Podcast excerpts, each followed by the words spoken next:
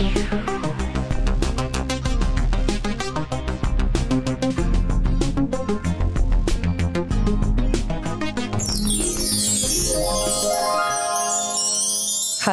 zu einer neuen Folge von Musik aus Heilbronn.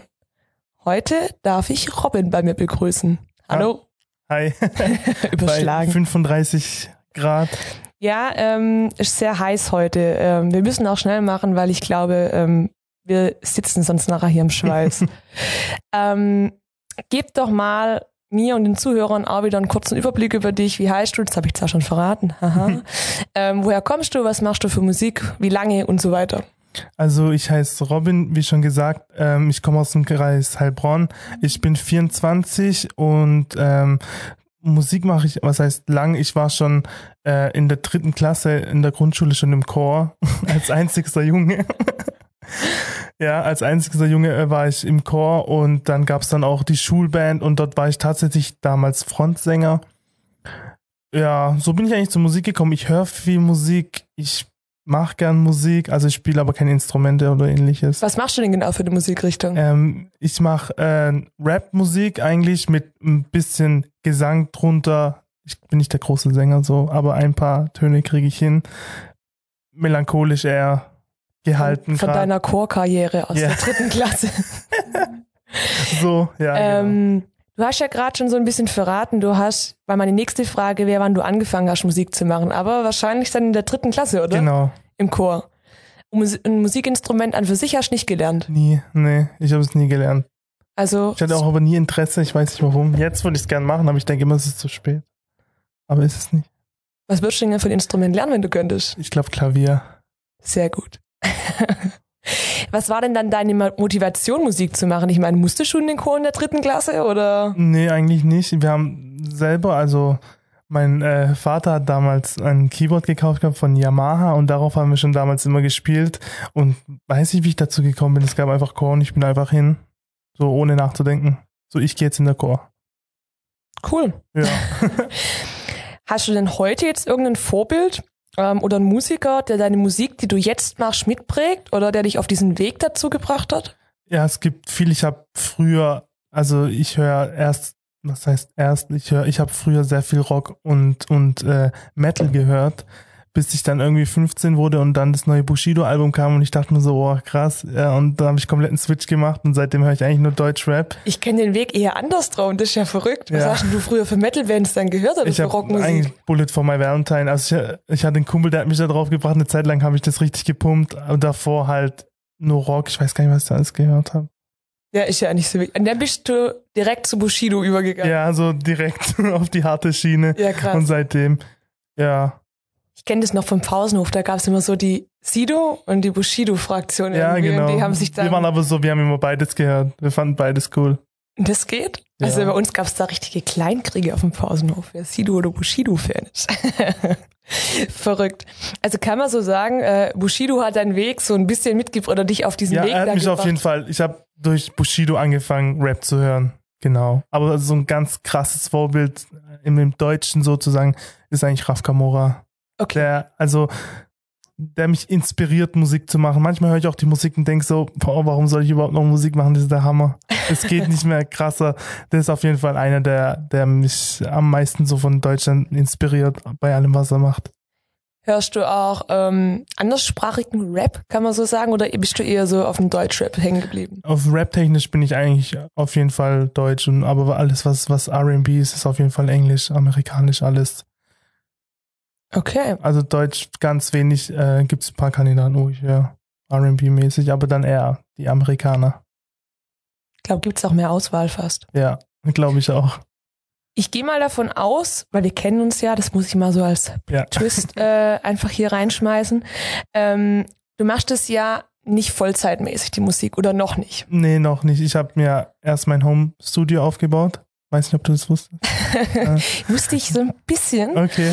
Ähm, Was machst du denn sonst beruflich, wenn du nicht rappst? rappst? Ich bin Restaurantfachmann. Okay, ja. Also, Service, Kellnern, alles. Ja, okay. das mache ich.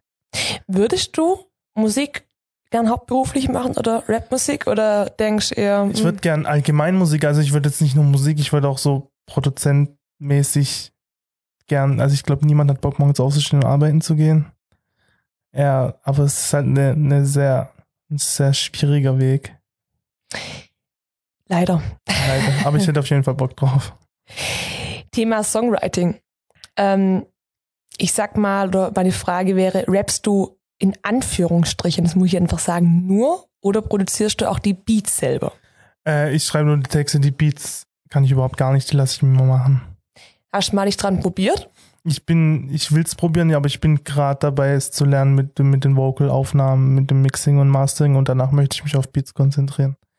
Wenn es hoffentlich klappt. Das ist halt heftig so als Rapper, was man da alles machen muss. Mhm. Ja gut, Rapper bin ich ja noch nicht. Bin ja noch ganz Na, minimal. ähm, wenn du dich jetzt an Beats schon probiert hast, findest du es schwieriger, einen guten Beat zu produzieren oder einen guten Text zu schreiben? Gute Frage. Es kommt immer, ich weiß nicht. Eine gute Frage. Schwierig, gell? Schwierig, ja. Das ist echt schwierig. Dann sagen wir mal, es ist beides schwierig. Ja.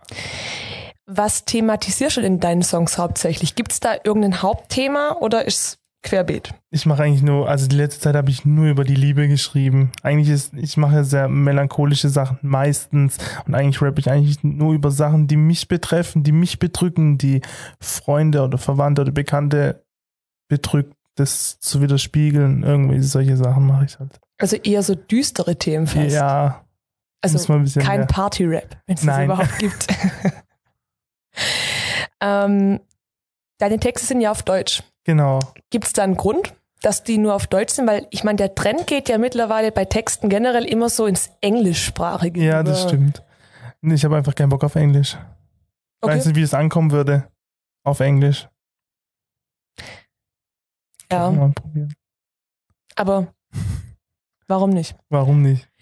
Ähm, wie kann man sich denn bei dir so einen Songwriting-Prozess vorstellen? Ähm, wann hast du deinen kreativsten Moment, Moment oder gibt es irgendwelche Tipps, die du weitergeben kannst, wie man guten Text schreiben kann? Also wenn, wenn ich schreibe, schreibe ich nur nachts. Ich schreibe nur nachts Texte. Wenn ich Okay. daheim bin, wenn ich sage, okay, ich will jetzt Musik machen, gehe ich in mein Studio und schreibe Texte. Aber wenn ich jetzt tagsüber auf der Arbeit bin oder unterwegs bin, mir fällt irgendwie eine Zeile ein, dann schreibe ich mir das sofort auf. Manchmal krieg ich so einen Gedankenblitz, aber meistens schreibe ich abends im Studio, abends, nachts. Da Aber ich die- alleine. Also du, Ja, ich schreibe nur alleine. Meistens gehe ich äh, Texte mit meinen Freunden dann nochmal durch, die mir dann nochmal helfen, sagen so und so, die sich, ja. Aber eigentlich schreibe ich zu 90 Prozent alleine. Okay. Ähm, Thema CD-Platte ist jetzt schwierig. Ja. Also eher Veröffentlichung. Ich weiß ja aus sicherer Quelle, das bin nämlich ich, Aha. dass du deine äh, Songs ja selber recordest, also selber zu Hause aufnimmst in deinem Studio. genau. Ähm, findest du das besser, dich selber aufzunehmen oder wünschst du dir auch manchmal, dass du einfach ins Studio gehen kannst und die ganze Arbeit abgeben könntest? Ja. Also ich habe ja, was ich veröffentlicht habe, das ist alles noch nicht von meinem Studio. Also ich habe mich noch nicht getraut, aus meinem eigenen Studio was äh, ein Output zu machen sozusagen. Aber ich finde es manchmal besser, wenn man in ein Studio geht und die die ganze Arbeit machen. Plus ist es für einen Produzenten auch immer schwierig zu wissen, was jetzt meine Wünsche sind. Ich sage jetzt, ich möchte es so und so und so, aber er weiß vielleicht nicht, wie ich es ungefähr meine. Deswegen ist es immer schwierig. Deswegen wollte ich auch mein eigenes Studio, dass ich machen kann, was ich will. Und ich weiß ja, was ich zu 100% will. Und wenn man manchmal ins Studio geht, dann muss man noch das ändern und das und dann bezahlt man die Leute ja auch und dann will man auch nicht, dass die 50 Mal was ändern. Das- Also es ist auch so ein finanzieller Aspekt natürlich wahrscheinlich. Also, Ja, auch. Also aus. ich hatte aber nie ein Problem dafür zu bezahlen. Also ich, die Arbeit, was die da immer gemacht haben, war immer sehr recht. Ist auch für dich der Vorteil vom eigenen Studio, dass du eben aufnehmen kannst, wann du willst? Ja, genau. Also wenn ich irgendwie nachts um 1 Uhr und ich kann nicht schlafen, gehe ich ins Studio, wenn ich Bock habe, irgendwas aufzunehmen. Wenn ich irgend, irgendwie Bock habe, irgendwas zu covern, irgendwelche Lieder, dann mache ich das. Wenn ich einfach, das ist einfach spontan, ich komme heim, vielleicht von der Arbeit und entsteht irgendwas. Aber planen tue ich es nie.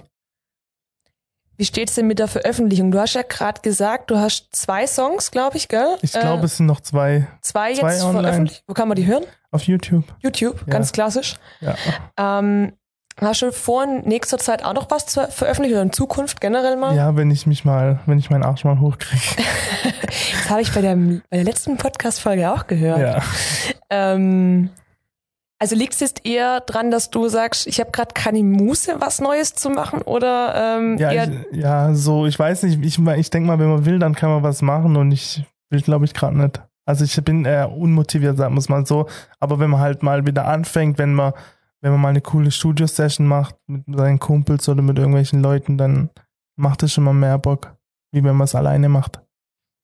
Thema Auftritte. Auch so ein Thema, glaube ich, im Rap ist. Ähm, würdest du gerne mal live auftreten?